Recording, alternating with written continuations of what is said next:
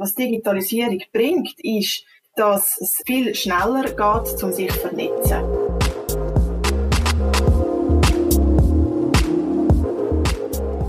Guten Tag, meine Damen und Herren. Ich begrüße Sie ganz herzlich zum Podcast Digitals Zürich. Zum Thema digitale Gemeinsversammlung, Realität oder Utopie. Wie gefestigt sind unsere demokratischen Werte in den Zeiten der Pandemie? Ich bin der Moritz Zumbiel. Und ich bin der Marc Botmer. Wir nehmen die Sendung am 11. Dezember auf und es bewegt sich momentan sehr viel. Es ist also möglich, dass bis zu der Veröffentlichung im Januar 2021 sich auf der politischen, aber eben auch auf der coronatechnischen Ebene ein paar Sachen verändert haben. Wir bitten Sie diesbezüglich um Verständnis und auch jetzt im Gespräch, nachfolgenden Gespräch, ist die Tonqualität nicht so optimal, wie sie könnte sein. Auch das ist leider nicht zu vermeiden gewesen. Heute zu Gast bei uns ist Corinna Gredig, Nationalrätin und Co-Präsidentin GLP vom Kanton Zürich. Es freut uns sehr, dass Sie Zeit haben, Frau Gredig, mit uns über das Thema digitale Gemeinsversammlung, Realität oder Utopie, wie gefestigt sind unsere demokratischen Werte in Zeiten der Pandemie zu reden. Sie haben die Geschäftsprüfungskommission ins Leben gerufen, um das Vorgehen vom Bundesrat während der ersten Monate der Pandemie zu beleuchten. Hat der Bundesrat verpasst, die heutigen Mittel der Digitalisierung optimal einzusetzen?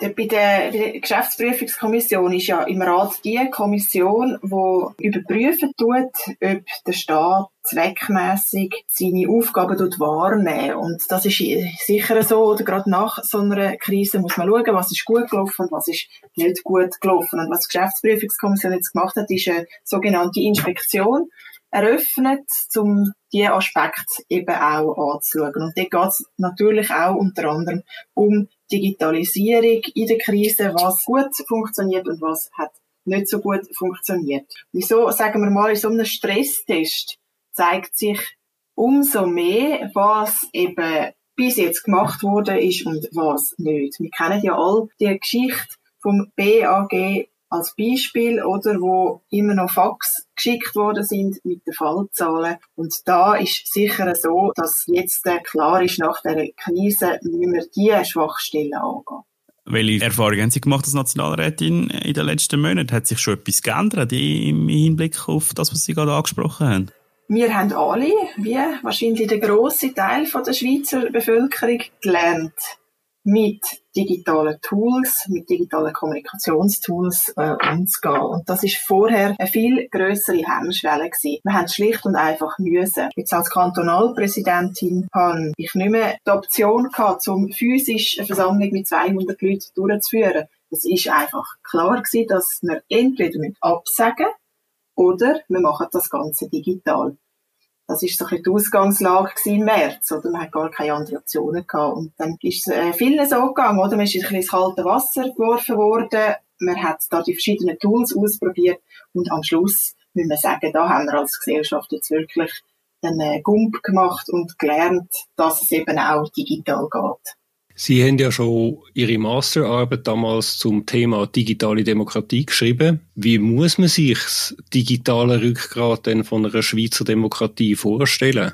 Bei der Demokratie geht es ja unter anderem auch um Teilhabe an der, an der Demokratie und am öffentlichen Diskurs. Miteinander zusammen diskutieren, Debatten auch streiten, einen Interessensausgleich machen und dann nachher eine Lösung zu finden. Jetzt ist es so, dass Digitalisierung kann mehr Teilhabe ermöglichen. Es kann sein, dass durch die digitalen Mittel wieder mehr Leute können an der Demokratie teilnehmen Ich denke da an Leute, die das gesundheitliche Problem nicht an eine Gemeinsversammlung gehen können denken aber auch an Leute, die wegen Betreuungsarbeit nicht können an eine Gemeinsversammlung gehen als Beispiel. Das sind Leute, Bevölkerungsgruppen, die neu wieder teilhaben können. Und das haben wir auch gemerkt als Parteien. Parteien sind ja jetzt, haben einen rechten Digitalisierungsschub gemacht, dass wieder Leute teilgenommen haben, die man vorher nicht mehr so gesehen hat an diesen physischen Veranstaltungen.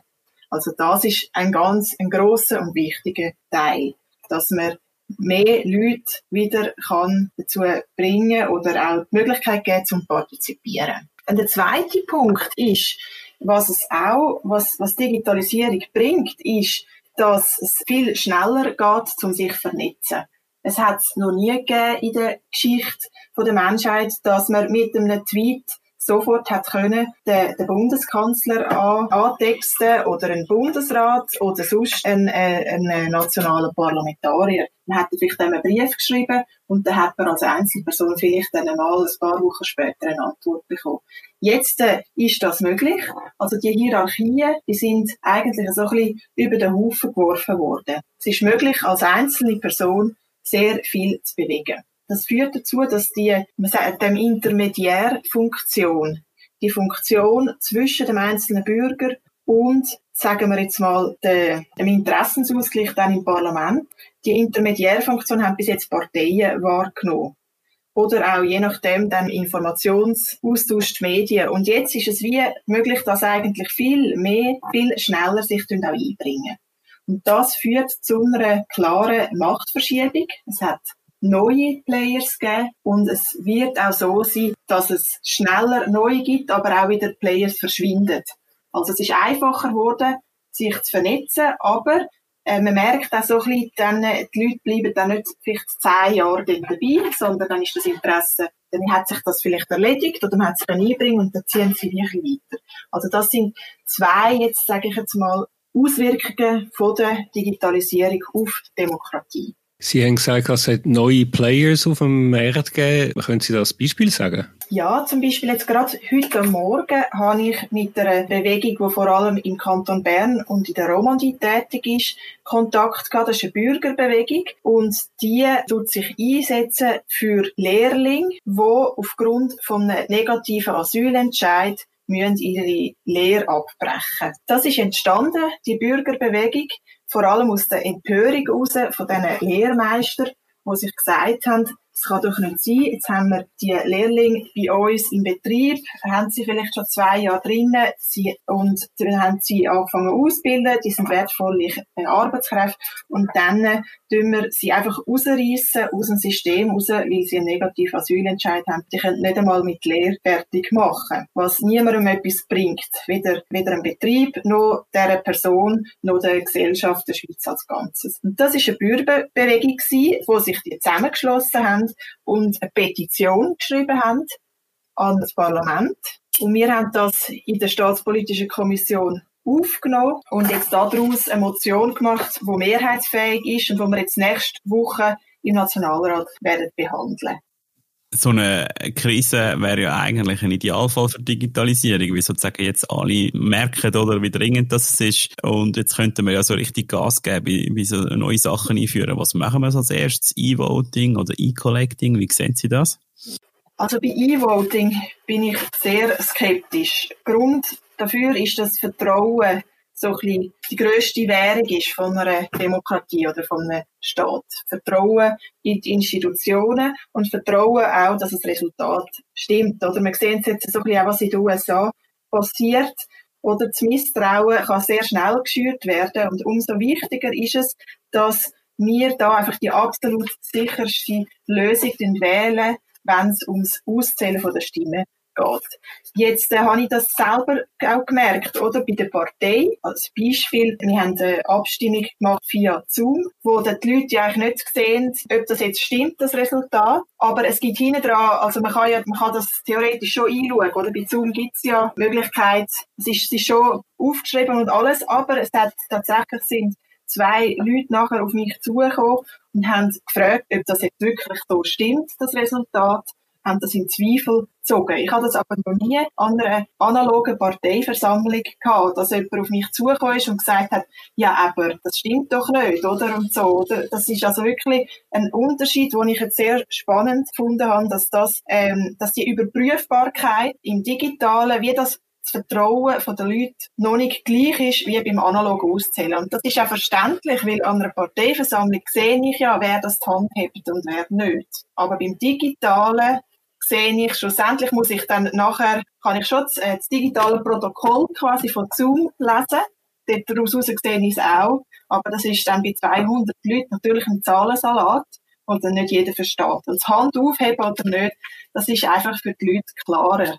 Und das hat mir einfach gezeigt, die Situation dort, dass es auch, dass eben das Vertrauen sehr wichtig ist und dass man da ganz fest muss aufpassen. Zudem kommt halt einfach beim E-Voting noch dazu, dass es ja anonym sein muss. Ich muss können teilnehmen an dieser Abstimmung, ohne dass jemand anders herausfinden kann, wie ich gestimmt habe. Das ist das Stimmgeheimnis, das zählt in unserem Land. Und dass, dass man das kann sicherstellen kann, das wird von diversen Expertinnen und Experten in Zweifel gezogen. Von dem her ganz klar zuerst E-Collecting und nicht E-Voting. Beim E-Collecting geht es darum, dass man ein Anliegen quasi in die Arena wirft, damit das diskutiert wird. Und man hat dann nachher noch Sicherheitsmechanismen eingebaut, also dann wie eine, eine Abstimmung. Oder ein, also wenn dort mal etwas sollte passieren, dann ist es wie nicht so schlimm wie beim E-Voting, wo dann etwas sakrosankt ist, steht da fest und ist dann in der Verfassung drin. Ja, es ist gerade äh, eine gute Überleitung. Äh, eben das Sammeln von Unterschriften ist wahrscheinlich jetzt sehr, sehr schwierig, oder? Also die Leute bleiben auf Distanz, mögen nicht anhalten, man kann nicht ins Gespräch kommen. Ähm, es stockt sehr stark. Was bedeutet das jetzt für unseren politischen Prozess, wenn plötzlich keine Initiativen oder fast keine Initiativen und Referenden mehr gesammelt werden können? Das ist so, es ist stark erschwert. Oder wir sehen das auch so ein bisschen am Markt für Unterschriftensammlerinnen und Sammler. Wo, da gibt es einen Markt, also es sind nur wenige Leute, die das professionell machen. Und dort zahlt man in dem Sinn pro Unterschrift. Das ist die Währung dort. Und dort sieht man, dass, die, dass das etwa doppelt so teuer ist wie noch vor einem Jahr. Also es ist sehr viel schwieriger geworden. Das ist ja klar, oder? Wenn man auf der Straße ist, dann wird man ja nicht, äh, und Angst vor dem Virus hat, wird man nicht noch angesprochen werden und irgendeinen einen Schreiber anlangen, der vielleicht schon jemand vorher angelangt hat. Selbst wenn man ihn desinfiziert hat, ist dann vielleicht ein bisschen, wird man das nicht unbedingt. Und dann sieht man auch nicht, dass einem wirklich jemand anspricht, wenn die Person ja hinter einer Maske versteckt ist, oder? Also, das ist wie so ein bisschen schwierig. Jetzt aber gibt es ja auch dort auch wieder andere Möglichkeiten, um die Unterschrift sammeln. Man kann nämlich die Anliegen auch die Heime anschauen, die, die einem gefallen, ausdrucken und dann einschicken. Das ist also die Alternative. Und WeCollect ist jetzt beispielsweise auch umgestiegen und die schicken jetzt die Bögen heim, auch weil viele Leute die gar keinen Drucker mehr haben. Die Frage ist jetzt sie, oder können wir mehr auf diese Möglichkeit hinweisen und das einfacher machen? Oder muss man ganz sagen, wir ähm, da quasi Demokratie zum Stillstand bringen und machen einen Fristenstillstand, so wie wir das im Frühling hatten. Ein Fristenstillstand ist für mich, und das ist das gar keine Option gewesen, die ich mir hätte vorstellen können. Man muss sich da Folgendes überlegen. Wenn wir einen Fristenstillstand haben, heisst das theoretisch, dass gar kein Gesetz mehr neu in Kraft treten kann. Man kann ja ein Referendum gegen jedes Gesetz, das geändert wird, ergreifen. Ergo würde das bedeuten, dass die dass Demokratie, oder mindestens die Legislative, de facto eigentlich lahmgelegt wäre für die Zeit vom Fristenstillstand. Das ist das eine. Das andere ist, wir haben es jetzt gerade gesehen beim Covid-Gesetz, das tritt ja nächstes Jahr schon wieder außer Kraft. Und dort sind Leute im Land am Sammeln, intensivst am Sammeln gegen das Covid-Gesetz. Und die müssen, da müssen wir möglichst bald dann darüber abstimmen können. Sonst macht es wirklich keinen Sinn mehr, wenn das Gesetz so oder so Ende 2021 schon wieder aus der Kraft tritt. Und für diese Leute wäre es ein riesiger Affront, wenn wir jetzt einen Fristenstillstand machen. Das würde dann eigentlich heissen, sie haben umsonst gesammelt. Weil am 31.12.21 müssen wir nicht mehr über das abstimmen. Dann ist nämlich das Covid-Gesetz so oder so schon wieder außer Kraft. Und wir sehen es jetzt auch, oder? Also, gestern habe ich eine Meldung gelesen, dass die, das Covid-Gesetz, das Komitee, dass die die nötigen Unterschriften zusammenbringen. Und ich habe auch gehört, seitens SVP, dass sie genügend Unterschriften gesammelt haben für, gegen das CO2-Gesetz. Also, es ist durchaus möglich, um noch Unterschriften zu sammeln. Es ist ein bisschen schwieriger als auch schon, aber es ist möglich. Das ist eigentlich noch interessant, oder? Also äh, äh, für die Bewältigung der Krise scheint es jetzt trotzdem zu gehen. Der politische Prozess in der Krise scheint trotzdem zu gehen, aber die, die längerfristigen Sachen, da, also Themen, die nicht direkt mit der Pandemie zu tun haben, die haben es einfach schwieriger oder dort hat es wie etwas wie einen Stillstand gegeben. Habe ich das richtig verstanden? Also es gibt wie eine Verschiebung, äh, wie, wie, eine, wie eine leere Zeit, wo es eigentlich nur um die Krise geht und sonst ist nichts mehr passiert. Oder ist das eine falsche Wahrnehmung?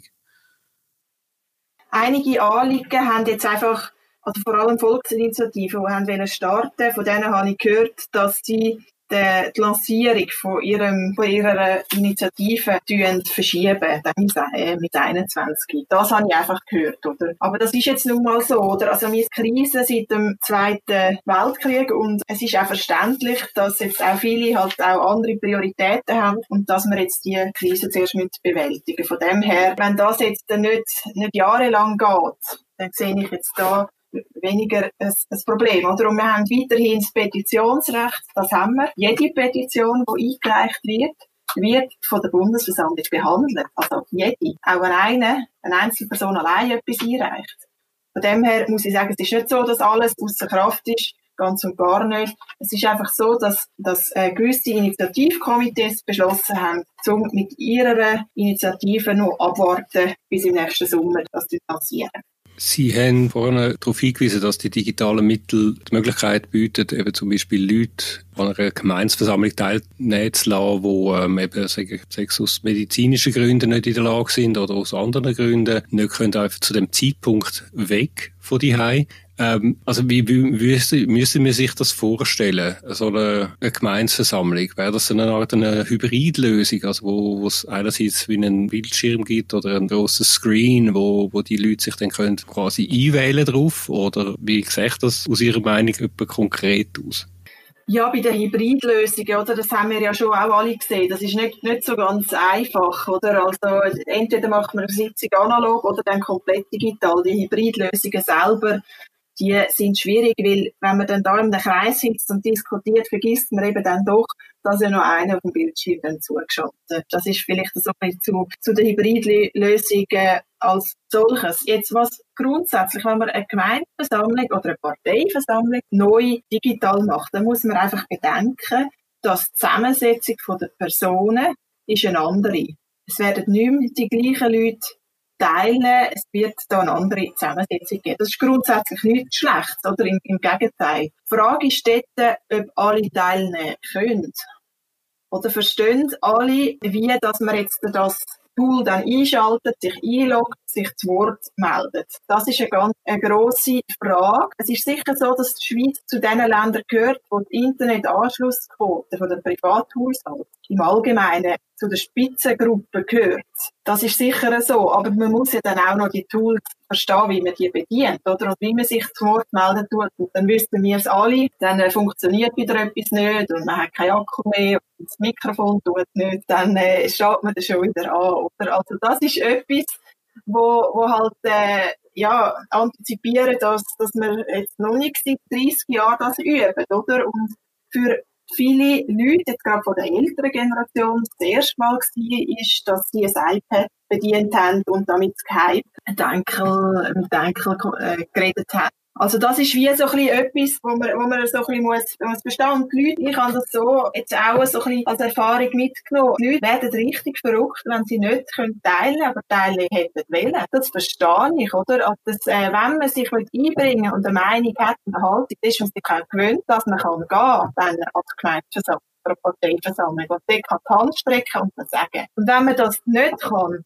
weil irgendwie digital etwas nicht funktioniert, dann, wird, dann ist das für die betroffene Person sehr schwierig. Das ist das eine, was zu, äh, zu bedenken ist. Das andere, und das ist etwas, wo ich einfach ein grosses Fragezeichen habe. Das ist der ganze, man nennt den Politikwissenschaft, nennt man den Deliberationsprozess.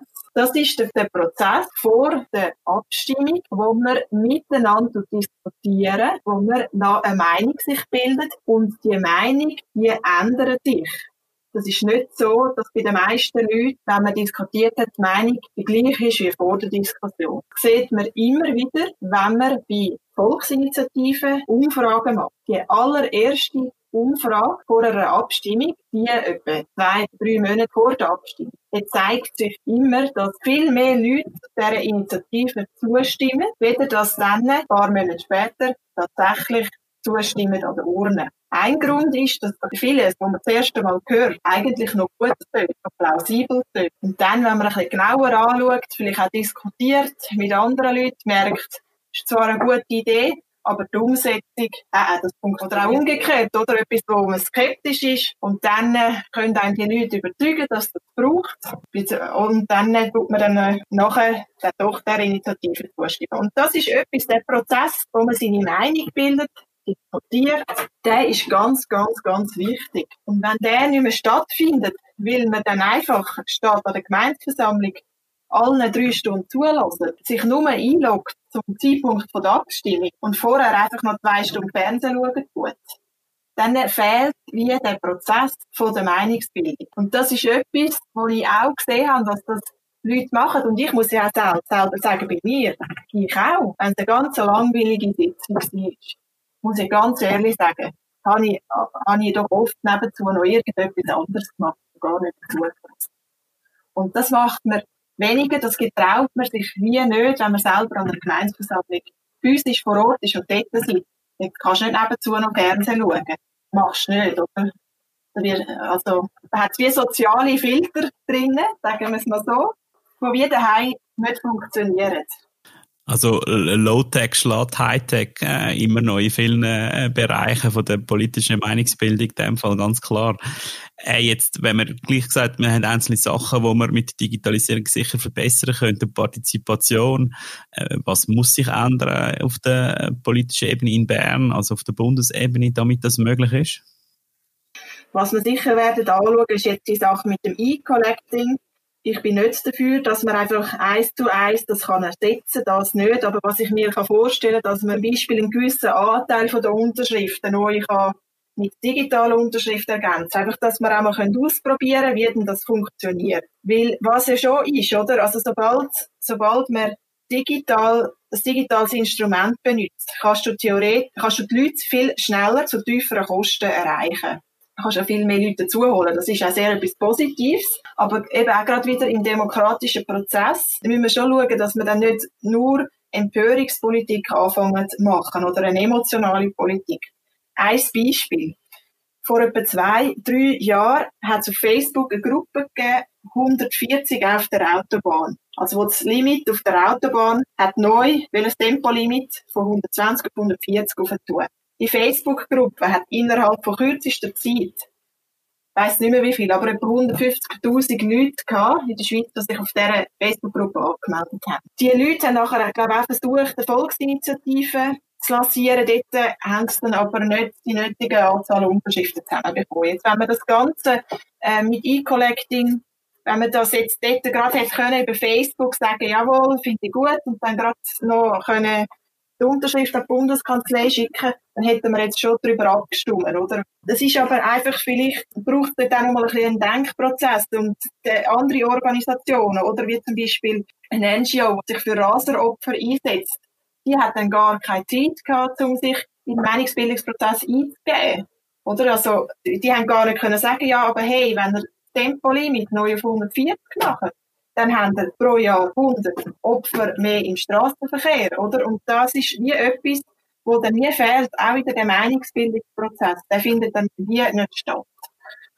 Und das ist etwas, wo man muss anschauen, oder? Also, gibt es dann viel mehr, muss man dann die Quoren anschauen, also Quoren von der Unterschriftensammlungen, wenn es so viel einfacher ist, digital zu sammeln. Und da bin ich einfach immer ein bisschen vorsichtig, um einfach unsere Volksrechte viel schnell über den Haufen zu führen.